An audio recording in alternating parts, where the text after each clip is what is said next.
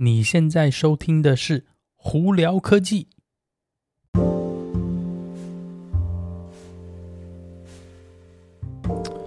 嗨，各位观众朋友，大家好，我是胡老板，欢迎来到今天的《胡聊科技》。今天美国洛杉矶时间星期五，五月二十一号了。今天是什么日子呢？风和日丽的天气，哇！今天好不容易早上就出太阳了。那今天这个星期五是什么日子呢？苹果的新产品发售了，对，这次是哪些新产品呢？之前其实我们就有提过哦。今天发开始发售的呢，呃，是全新的七个颜色不同的那个 iMac，就 M1 的 iMac，然后呢，还有全新的 Apple TV 4K，就是有改那个遥控的那个版本，以及最新的。iPad Pro 的十一寸跟十二点九寸的，也是用 M1 晶片的 iPad Pro 哦。那我个人呢，原本三个都有订，只不过我后来决定 iMac 先暂停，主要是因为大家如果有听我上个 Podcast 有讲到说，苹果很可能在六月份就会发表全新的 MacBook Pro，然后是用 M1 X 的晶片哦，所以我觉得。与其再买同样一台 M1 晶片的电脑呢，那我直接就先等那台，所以我先暂时把我的 iMac 的那个订单 cancel 掉了。不过今天我还是会收到全新的 Apple TV 4K 以及全新的 iPad Pro 十二点九寸的。那这次我为什么会买十二点九寸的 iPad Pro？主要也是因为它的荧幕。那这次在这个 iPad Pro 十二点九寸的荧幕呢，跟十一寸的是不一样的，它是用 Mini LED 的，那我们这次呢也会把它拍成一个影片，放在 YouTube 给大家分享一下，所以大家敬请期待哈。那好，我们今天有哪些科技新闻？我们先从比较简单一点开始吧。Clubhouse，Clubhouse 呢，这终于呢把 Android 系统更新啦，就是现在全部全球都可以利用，呃，用 Android 朋友们都可以上 Clubhouse 了，所以呢，大家有空的话，赶快去申请 Clubhouse。如果没有 Clubhouse 的邀请码，需要 Clubhouse 邀请码的话，也可以在呃留言给我，我可以想办法帮你弄到一个哦。好，那再来另外一个，美国联邦政府现在正在考虑说，他们是不是要发行自己的虚拟货币哦？那当然，这个东西目前只是在讨论啦。不过我我我之前就有提过啊，虚拟货币的背后的科技其实是非常好的，只不过整体来说，如果一个货币没有被呃，政府管理的话，一定会有一些问题存在，包括呃，大家之前应该有听到很大的新闻，是前一阵子美国不是有一个很重要的那个呃运送的油管被。被骇客盗入，然后要求那个勒索勒索钱，就是要虚拟货币吗？其实就会有这种事情发生了。所以呢，呃，美国联邦政府一直在想说，我们要怎么样去解决这些问题。所以或许以后可能真的会有一个美国的虚拟货币，然后可能会控管一些虚拟货币哦。那也是因为这个关系呢，上个星期呢，你大家有没有注意到，Elon Musk 呢，就 Tesla 他们就说他们现在先不接受 Bitcoin 那个来买车，而且同样前几天呢，中国政府也说这他们要。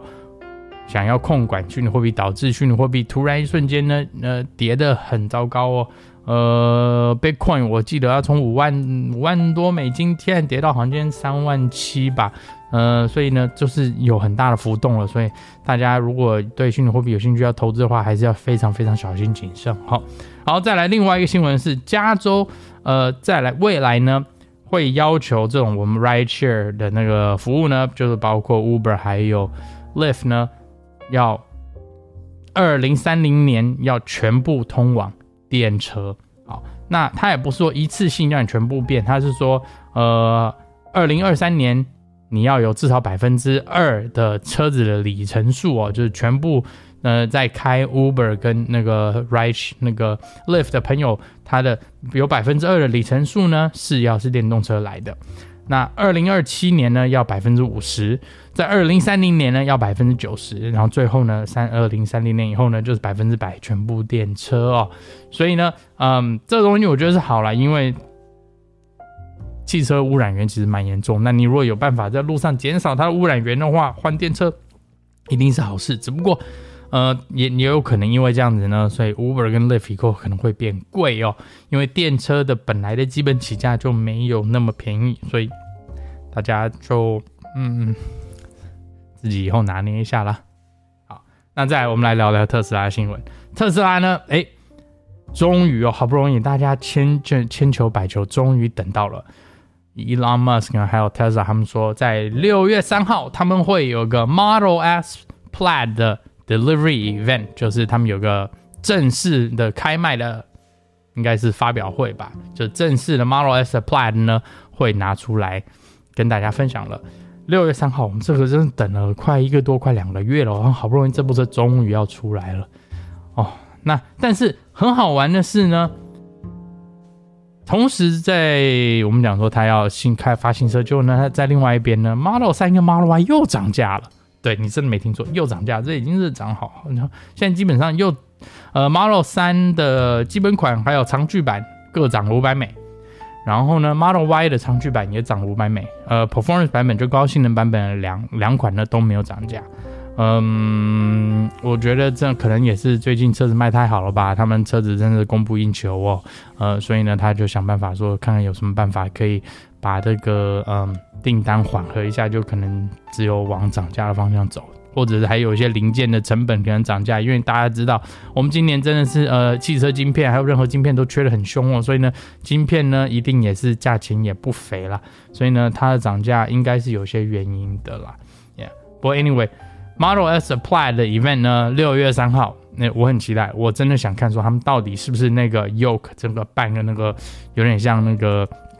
开赛车的方向盘，是不是真的有在最后的那个。呃，量产版本上头，如果有的话，哇，那真应该会是蛮漂亮、蛮新奇的一部车啦。好，那在最后呢，呃，Tesla 呢，他们